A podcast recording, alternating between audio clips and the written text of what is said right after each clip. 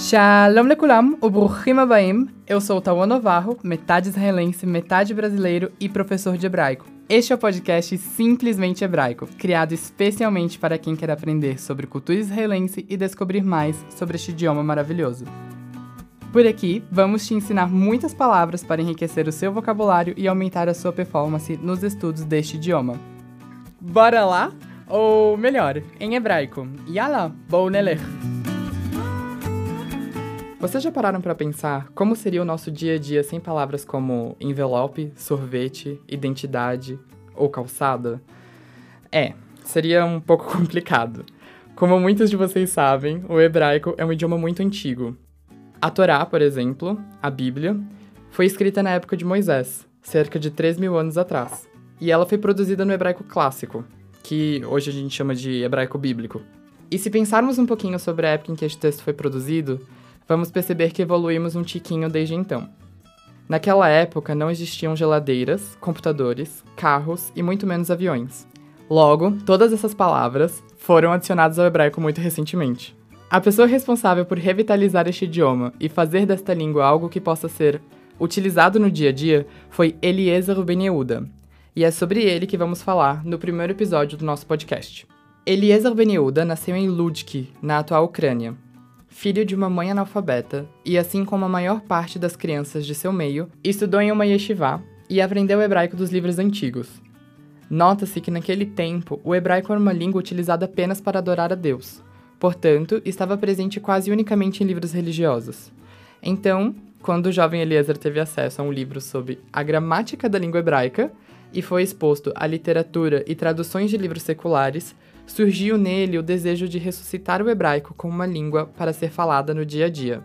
Com todas as mudanças que ocorriam no mundo naquela época, Eliezer se interessou pelo mundo secular, mudando-se para uma escola russa onde terminou seus estudos e foi cativado pelo ideal de restauração da nação búlgara, acreditando que o povo judeu também tinha este mesmo direito.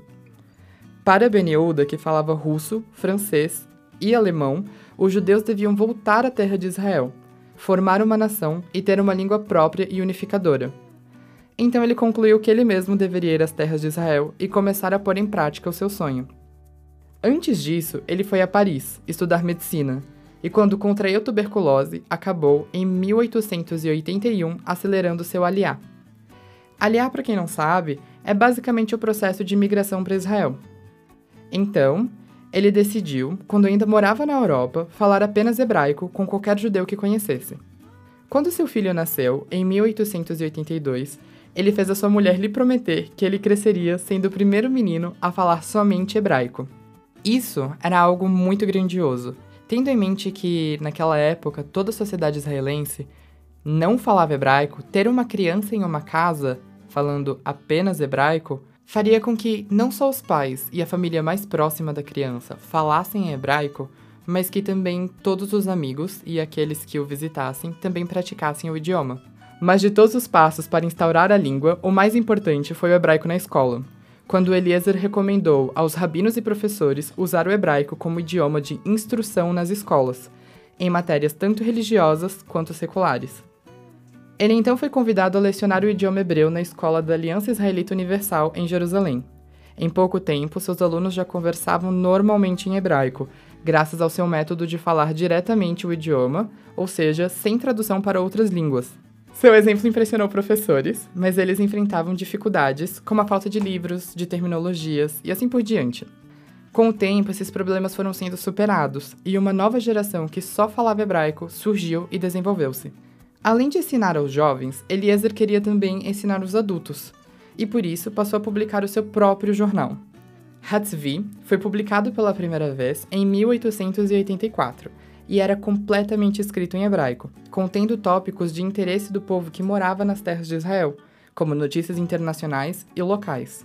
O jornal também era utilizado para introduzir novas palavras que não existiam no hebraico antigo.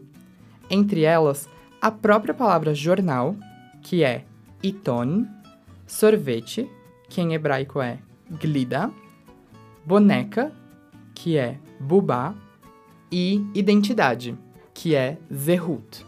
Dessa forma, Eliezer Ben Yehuda ficou conhecido como linguista que reconstruiu a língua hebraica no século XIX, criando o que conhecemos como hebraico moderno.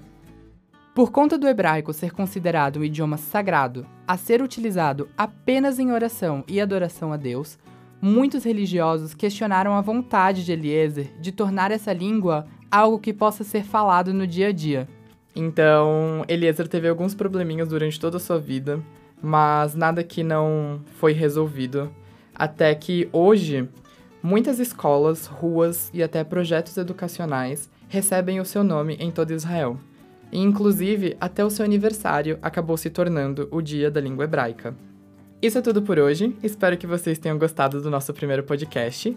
Nos próximos episódios vamos aprender mais palavras em hebraico, então não se esqueça de nos seguir no Instagram em @simplesmentehebraico e compartilhar este podcast com seus amigos e familiares que também se interessam pelo hebraico ou estão tentando aprender este idioma tão único. Muito obrigado pela atenção de vocês.